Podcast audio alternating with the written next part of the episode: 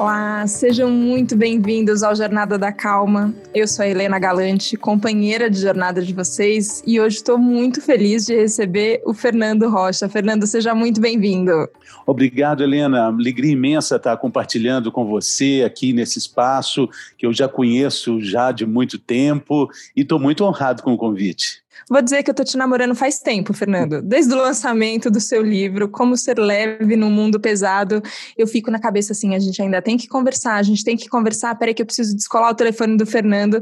E foi muito curioso quando na semana passada a gente se encontrou por um acaso, podemos dizer assim, num outro programa que a gente foi entrevistar o psiquiatra Dr. Valentim Gentil Filho.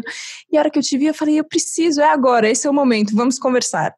Mas eu queria te perguntar, Fernando, porque tem eu tenho uma sensação assim que quando a gente está, por exemplo, fazendo uma entrevista com um médico e aí parece que a gente tem que tomar cuidado com as palavras que a gente tem que usar e como a gente pode parecer e eu tenho a sensação, aí eu vou falar de mim, que eu tenho que vestir uma máscara assim. Agora eu sou bem jornalistone, agora eu vou seguir esse caminho.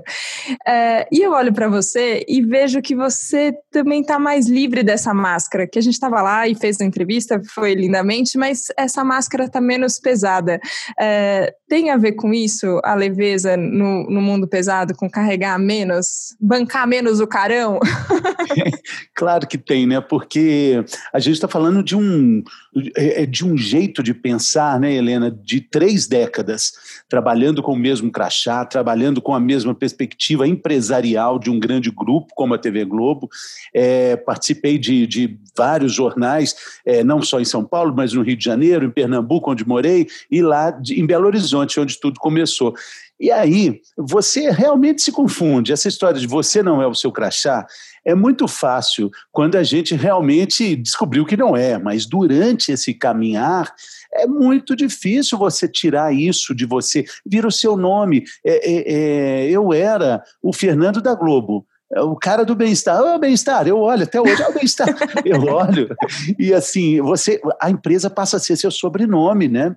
É, é, é muito curioso isso, porque você é chamado como o cara da empresa. E você não percebe como isso invade o seu pensamento, invade a sua propriedade intelectual, né, propriamente dizendo, né? Agora, isso tem também um, um, caminho que às vezes eu acho que vai além da empresa. É, eu tô, eu já contei aqui para os ouvintes do Jornada, eu estou há quase 14 anos na, na Editora Abril e todo na Veja São Paulo. Foi, meu, foi a minha primeira entrevista de estágio, não foi nem entrevista de emprego, foi a minha primeira entrevista de estágio e 14 anos depois cá estou eu. É, e é claro, como você falou, a gente vai incorporando isso à nossa identidade. É, só que além do emprego, eu sinto que outras coisas vão nos impregnando, assim, né? E quando a gente vê você fala, não, eu sou isso, eu sou isso, eu sou isso. Ou eu falo desse assunto, eu não falo de outro assunto. É, e você também, eu sinto que foi esses limites, né, essas barreiras que a gente coloca, ó, é daqui até aqui. No bem-estar dá para ir daqui até aqui, na Globo dá para ir daqui até aqui. E agora você, eu tenho a impressão que vai vai mais, vai vai muito mais. Só que dá uma sensação de perder o chão também, não é? é? E eu acho que você foi muito generoso em contar isso no livro também, porque normalmente a gente fala dessas mudanças como, ah, já passou, nem doeu nada. E nem sempre é assim que a gente experimenta, né? É, não, e não é assim tão simples. É um aprendizado doloroso, esse amadurecimento, ele não é, não é uma descoberta plácida, tranquila, uma paisagem linda, mas o voar, o perder o chão, é, é voar e perder o chão combinam, né? Quando você perde o chão, você pode ou cair ou pode voar, né? E esse voar, ele é um deslumbre diário. Hoje mesmo eu estava é, em reuniões agora pela manhã, acertando novos projetos e pensando, puxa vida, como o horizonte abriu na perspectiva de conhecimento momento, acho muito bacana essa característica nossa, né? Você jornalista, eu também. A gente tem a prerrogativa, a gente tem um privilégio. O jornalista é um cara que, quando trabalha, ele tem o privilégio de se educar ao vivo, se educar enquanto trabalha. E o podcast eu acho que é um caminho muito bacana para isso tudo. Então, estou abrindo muito horizonte a partir de, de títulos novos de, de, podcasts, falando sobre filosofia, falando sobre hermetismo, descobrindo verdades que são como água. Estão ali em todo lugar, né? mas você não sabe muito bem delas. Estou trabalhando num podcast novo é, chamado é, Águas Profundas. Olha só que legal, para falar sobre filosofia e magia de um jeito que ainda está sendo discutido com, com, com as pessoas que estão produzindo, mas estou encantado com isso, maravilhado com essa possibilidade de, de, de falar de coisas que, que são tão importantes, não só para mim, mas para todo mundo, mas que eu adoro falar. Falaria numa mesa de bar. Agora eu falo num podcast, assim como o seu também, que é fantástico, né? Queria te perguntar justamente sobre esse mergulho filosófico. Você falou do. Não foi estoicismo que você falou, eu, eu falei do hermetismo, hermetismo, Mas o estoicismo também está nesse bojo aí, né? Porque está tudo. É, a ideia do Águas Profundas é isso, sabe, Helena? Tudo é água. Existe água que é vapor, existe água que é nuvem, existe água que é cachoeira, mar, mas a água, ela está no, no, no planeta da mesma forma, desde que o mundo é mundo. Ninguém produz água igual produz dinheiro no Banco Central. Não é a mesma água que está ali. Ela vai para um lado, vai para outro. Ela é um exemplo de resiliência, o um exemplo de, de entendimento, de vida. Ela, ela busca algo, né, que é chegar no mar. Um dia ela chega, um dia ela vai chegar. A água benta um dia vai chegar no mar também. E a água é o ensinamento, a água é a verdade, é o que faz com que a gente procure é, entender mais. Então, o estoicismo, é essa filosofia também um pouco política, né, muito falada por Marco Aurélio, de dignidade, de verdade, de, de falar sobre o que você é quando as portas se fecham, né, que isso é o que a gente é, né, isso é o estoicismo também, e também o hermetismo, Hermes Trimegisto, e falar sobre, sobre sete leis imperiais e universais que regem toda a existência humana. Como é que isso está ligado com o catolicismo, com, com, com as filosofias orientais, ocidentais? É uma coisa tão mágica, tão fantástica. Eu, eu, eu vibro com isso tudo, sabe? Agora, como é que a gente estuda sobre filosofia? Eu sempre penso nisso, assim, é, que parece que é um convite para todos os nossos neurônios ficarem pipocando, assim, né? Você fala, meu Deus, nunca tinha pensado nisso, olha essa relação, nossa, isso é aquilo. É, vão fazendo muitas conexões mentais, eu sinto isso. Mas eu tenho a impressão que mesmo os filósofos, quando, quando chegaram a grandes insights e conclusões, eles estavam experimentando isso num outro lugar que não era só na cabeça. Parece que na vida inteira você experimenta. É, como, como é para você estudar filosofia, por exemplo? Isso isso tem a ver com o seu dia a dia? Tem a ver com eu acordo e como eu acordo e como eu faço essa ligação de trabalho ou não? Ou ainda parece meio separado? Eu acho que parecer separado é um, um, exemplo de quanto a gente precisa estudar mais para ficar próximo, para entender que é tudo igual, né? Porque faria um paralelo com a meditação. Antes da gente começar, eu estou te vendo aqui, você dá uma respirada e até me convidou, assim, é, intuitivamente a fazer isso também. E essa parada que né, que dá essa calmada no, no, no, universo que somos nós, né? É, isso está dissociado com nossa vida, com o nosso dia a dia? De jeito nenhum, né? Meditação, né? A gente participou desse, desse programa lá com o doutor Gentil, você perguntou é, se ele meditava. Eu, eu não lembro dele ter respondido. Ele não respondeu, fugiu da resposta. É, é. Mas me, acho que não, então. É, me chamou a atenção, porque a gente estava é, online e as coisas acabaram ficando um pouco assim. É, menos conectadas, mas não, nenhum problema. Só que eu lembro de você falar isso. É, mas, enfim, eu acho que tudo é uma coisa. Quando você acorda, quando você percebe espaços que você tem para encontrar com você mesmo, porque é muito legal, assim, né, nesses estudos, né, tem uma coisa muito legal. Tem um mestre muito antigo que pergunta assim: quem é você? Aí você pode responder, eu sou Helena Galante. Aí ele fala assim, mas Helena, então tem E, 1, 2, 3, 4, 1, 2, 3, 4, 5, 6, 7, 8, 9, 10. São 12 letras. Não é possível. Você é uma pessoa tão fantástica, você é só esse conjunto de letras? Não, eu sou uma pessoa, eu tenho um metro e tantos, eu tenho isso. Mas cinco anos, ou há 10 anos, quando você era uma adolescente, você não tinha essa idade. Então você não é nem o seu nome, você não é o, o, a sua medida, quem é você? Responder essa pergunta é o exercício da vida, né? Nossa, demora uma vida, mas ao mesmo tempo a gente está sendo a gente, mesmo quando a gente tem dificuldade de responder essa pergunta, né? É, porque a gente é a consciência, a gente é essa consciência. Mas tem alguém que está dialogando conosco. E é tão bacana você fazer essas provocações, né? Eu adoro a professora Lúcia Galvão, que fala sobre isso, né? Ela fala assim: poxa, você vai numa fila de supermercado, a fila está pequena, aí você acha que a fila está andando mais ou menos, você muda para uma outra fila. Só que quando você muda, a fila começa a andar. Aí você faz isso mais duas vezes, também dá tudo errado. Aí você fala: não, não é possível, isso sempre acontece comigo. Ok, mas você não acha que tem um interlocutor conversando com você? Não tem alguém dizendo assim: olha, tá vendo? Não adianta. Ah, hoje eu coloquei no meu Instagram: o leite só ferve quando você sai de perto. Não adianta, o elevador só chega quando você se distrai. E a gente precisa entender um pouco isso, né? E ainda mais perguntar assim: quem é esse interlocutor? Quem é? Temos a consciência e temos o interlocutor. Olha só, aí, aí nós vamos embora, né? Aí... Nossa, mas eu acho uma delícia. É, e quando a gente está aqui, um de frente para o outro, é, e conversando em dois, às vezes é mais fácil, né? Quando tem uma roda de pessoas, às vezes eu sinto mais dificuldade de chegar nesse nível de profundidade da conversa. Mas aqui no podcast, é, a gente grava com vídeo, né? Os ouvintes estão ouvindo só o áudio, mas a gente grava com vídeo, então eu estou tendo a chance de ver o Fernando aqui na minha frente.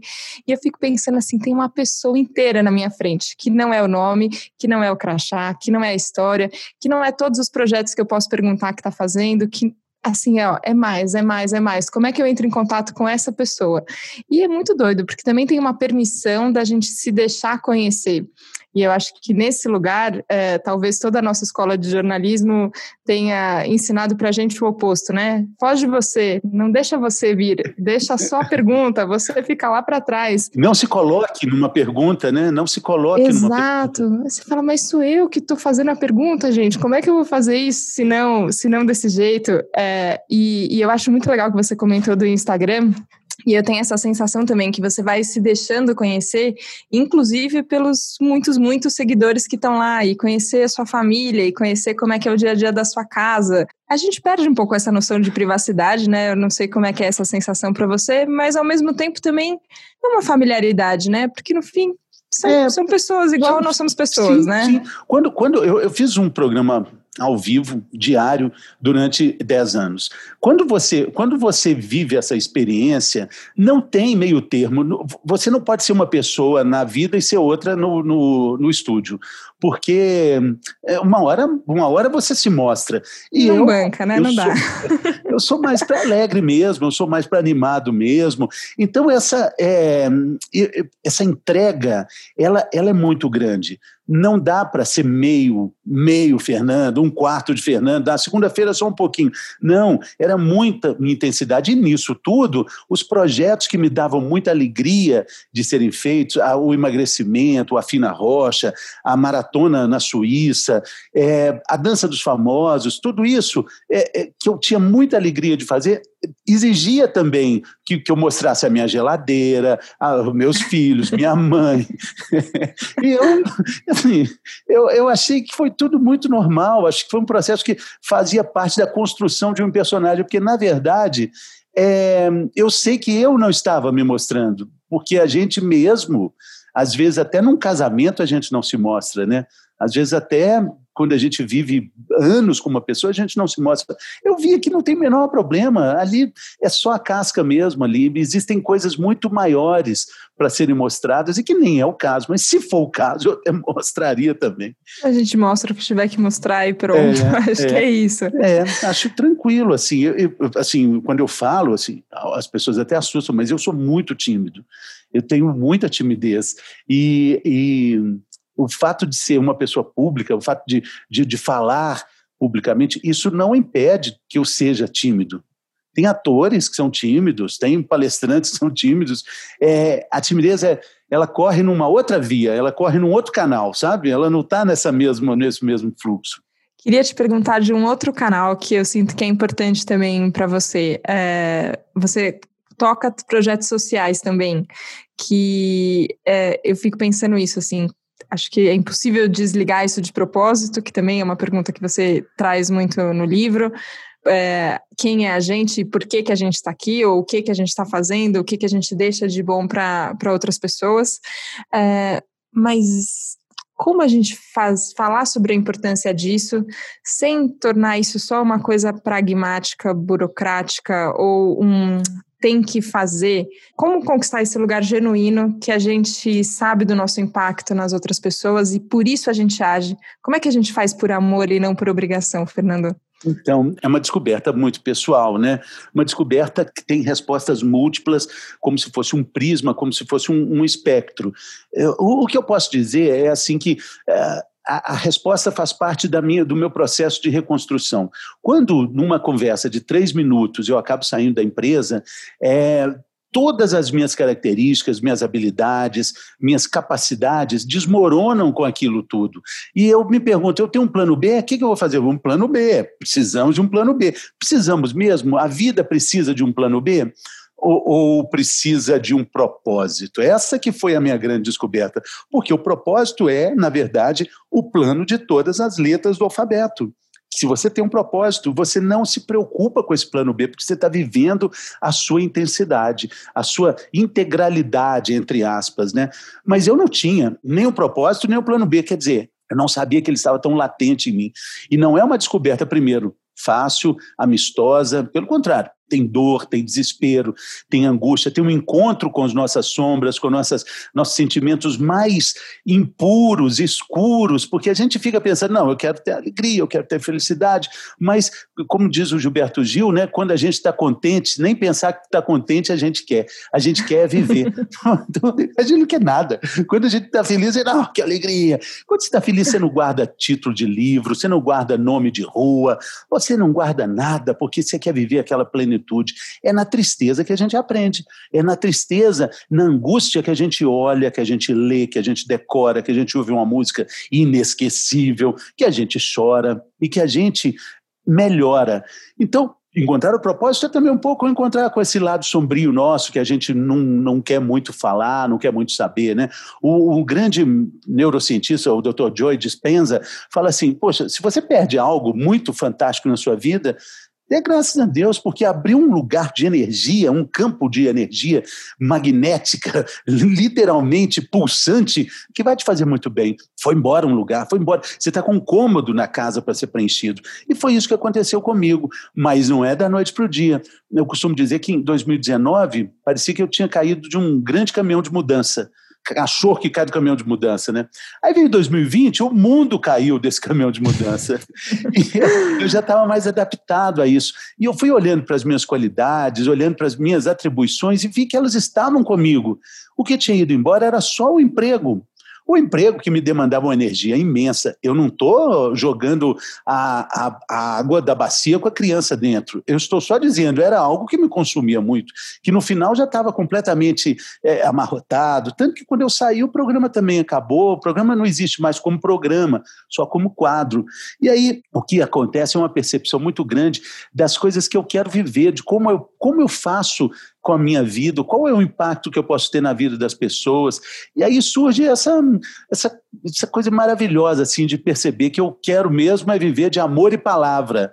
Amor e palavra. Olha que bacana. Você viver de amor e palavra é a coisa mais linda do mundo. Isso é uma música do, do, do Herbert Viana, Sempre Sonhei Viver de Amor e Palavra. Tem uma versão que eu quero indicar para quem está ouvindo a gente, do, do, do Herbert Viana com, com, com Zé Ramalho. Nossa, fala da Paraíba, fala do Nordeste, fala desse, de, de, dessa ansiedade, assim, da espera de um dia viver de amor e palavra. E aí, puxa, as coisas estavam lá. Eu, eu olho pelo retrovisor, eu encontro tudo, tudo que eu tinha feito, toda a minha trajetória, minha relação com as pessoas, e encontro também uma definição de Aristóteles: propósito é também quando seus talentos se encontram com as necessidades do mundo, algo que você sabe fazer e que o mundo precisa aí fica mais fácil, né? Aí, aí vem um tanto de coisa, poxa, eu posso fazer isso, posso, mas praticamente eu fui entregar café da manhã para os moradores de rua, situação pessoas em situação de rua é, é, na Praça da Sé, em São Paulo, e desenvolver um projeto junto com a minha mulher, a Júlia Bandeira, que também jornalista, também saiu da Globo, é, chamado Mar pela Primeira Vez, de levar crianças para conhecer o mar eu sou mineiro, e segundo o meu queridíssimo Carpinejar, mineiro nasce duas vezes, quando faz aniversário e quando vê o mar pela primeira vez. e eu sempre fui encantado com isso. E a gente fez essas, essa viagem duas vezes, infelizmente na pandemia deu uma parada, mas você imagina a maravilhosidade que é você dar a mão a dois meninos assim, falando, vão lá, vão, vão lá ver, segura e eles veem o mar. É, nossa, nossa, é, é, engraçado porque a gente fica buscando as palavras, né? E você falou que você quer viver de amor e de palavra, então a gente tem, tem essa busca. Mas a hora que você começa a descrever essa sensação, por exemplo, de ver o mar pela primeira vez, de abrir, de abrir a porta, né, de, de um mundo que é simbólico, né? Claro que não é só o mar, apesar de ser o mar também lindo, mas abrir a porta para o mundo que não vê é quase uma sensação que falta palavra mesmo, né? Exatamente. Que é um crime para jornalista, talvez, mas falta. Como, como é, é um ônibus que, que vai com, com muitos, muitas crianças, então cada voluntário fica responsável por, por uma dupla de, de, de meninos. Então, o impacto para quem leva os meninos, eu acho que é maior até que dos meninos. As pessoas choram baldes assim, porque é é muito bacana. Eu convido também os ouvintes a, a, a verem essas cenas no, no, nosso Instagram, Mar pela primeira vez. Tem, tem, tem vídeos incríveis dessas, dessas experiências tanto para as crianças quanto para os adultos. Você comentou desse trabalho que a sua esposa também é, participa, é um projeto conjunto de vocês. Como, como mudou o relacionamento dentro de casa, em família, Fernando? Teve, é, eu acho que todo mundo, de certa forma, quando caiu desse caminhão, né, em 2020, Sim. e você talvez desde 2019, então, antecipou um pouco essa mudança toda, é, é uma mudança coletiva também, de certa forma, você sente que, que todo mundo teve que que, mudar e essa convivência foi transformada? Eu acho que foi transformada, foi uma prova de fogo né, para isso tudo, para fortalecer laços, para repensar laços. Né? Eu tive a oportunidade de, de, passar a quarentena, boa parte dela, junto com meu filho, Rafa, que tem 22 anos, estuda na PUC, Direito, está formando agora, mas vai passar, passou um ano inteiro sem ir para aula, talvez também vá esse, esses dois semestres também sem, os últimos anos da, do curso mas quando é que eu ia passar tanto tempo assim com um filho de 22 anos, né? Era impossível, né? uhum. né? É, é, então foi um, um presente, um privilégio, embora o momento seja de muita dor, né? Uma dor universal, mas a gente teve pequenas preciosidades no nosso dia a dia, atravessamos essa, essa, tempestade, mas aí saímos, quer dizer, saímos, ainda não acabou, pelo contrário, estamos ainda, né? Mas já existe assim essa perspectiva do trabalho híbrido. Eu agora estou falando com você é, aqui num, num co-work, onde eu tenho uma sala, acho fantástico isso a possibilidade de poder sair um pouco de casa e vir para o trabalho com toda a segurança, guardando as devidas proporções. É, eu, eu sou sócio de um clube também aqui na Consolação, que chama SPAC, Clube Inglês, onde dezenas de pessoas trabalham diariamente também é, nesse, nesse sistema. Lá tem um campo de bolos, tem alguns pontos de, de, de Não é exatamente um co-work, é um ar livre, mas é um lugar muito agradável. Então temos a casa nossa, que é muito agradável, aqui o co-work e lá no clube. Eu, puxa, olha que bacana, três escritórios legais para trabalhar, né? Três possibilidades. É, é, é o que a vida mostra, né? A gente precisa confiar na vida, a gente precisa confiar que a vida tem as respostas, né? Que o nosso dia a dia vai encontrar, vai mostrar os caminhos, né? É porque a gente não confia, a gente acha que não vai ser capaz, mas vai, vai dar certo, né? A gente consegue achar os, os resultados, né?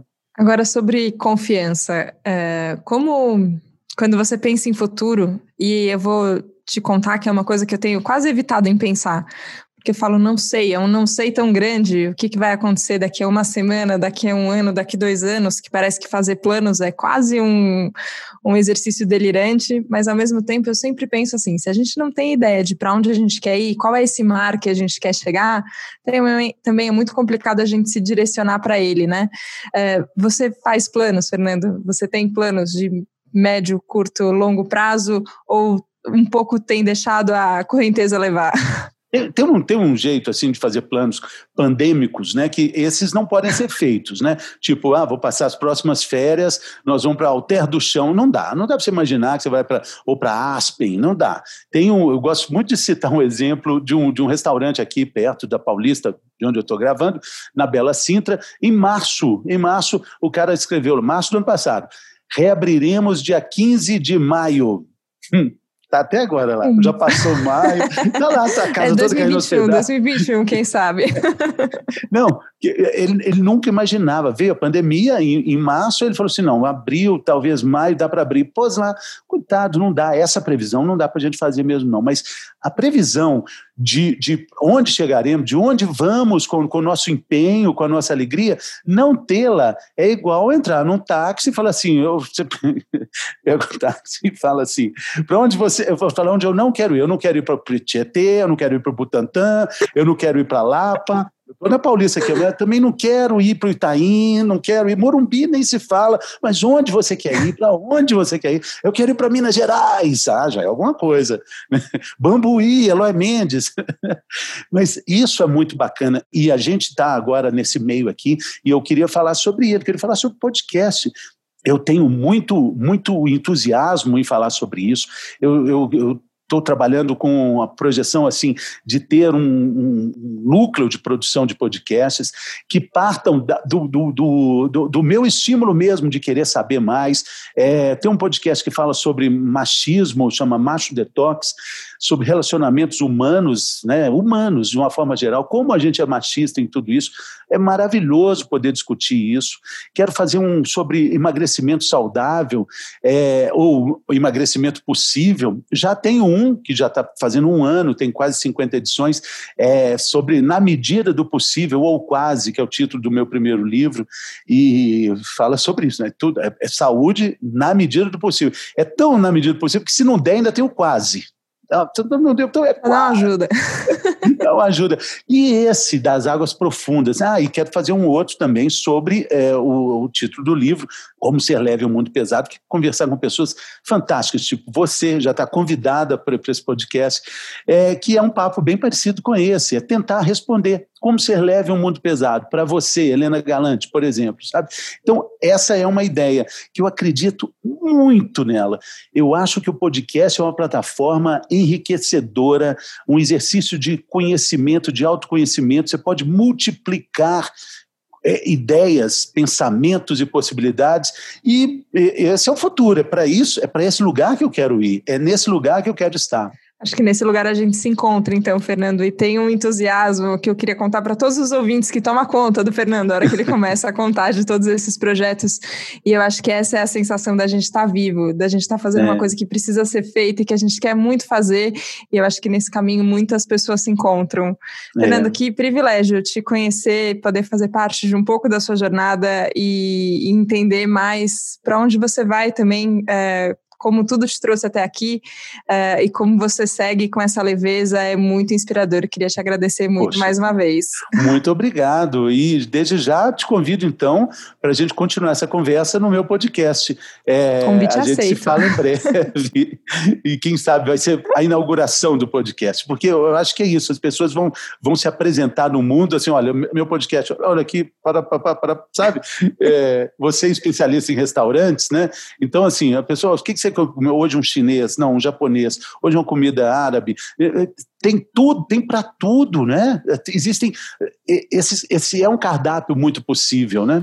É um cardápio possível, tem para todo mundo e tem como a gente descobrindo, experimentando, né? Para ver do que, que, a gente gosta também Exatamente. e sempre com chance de mudar. Fernando, amei o convite, tá aceito. A gente vai continuar esse papo, então, mais Valeu, vezes. Querida. Obrigada, obrigada demais por estar aqui no Jornada da Calma. Valeu.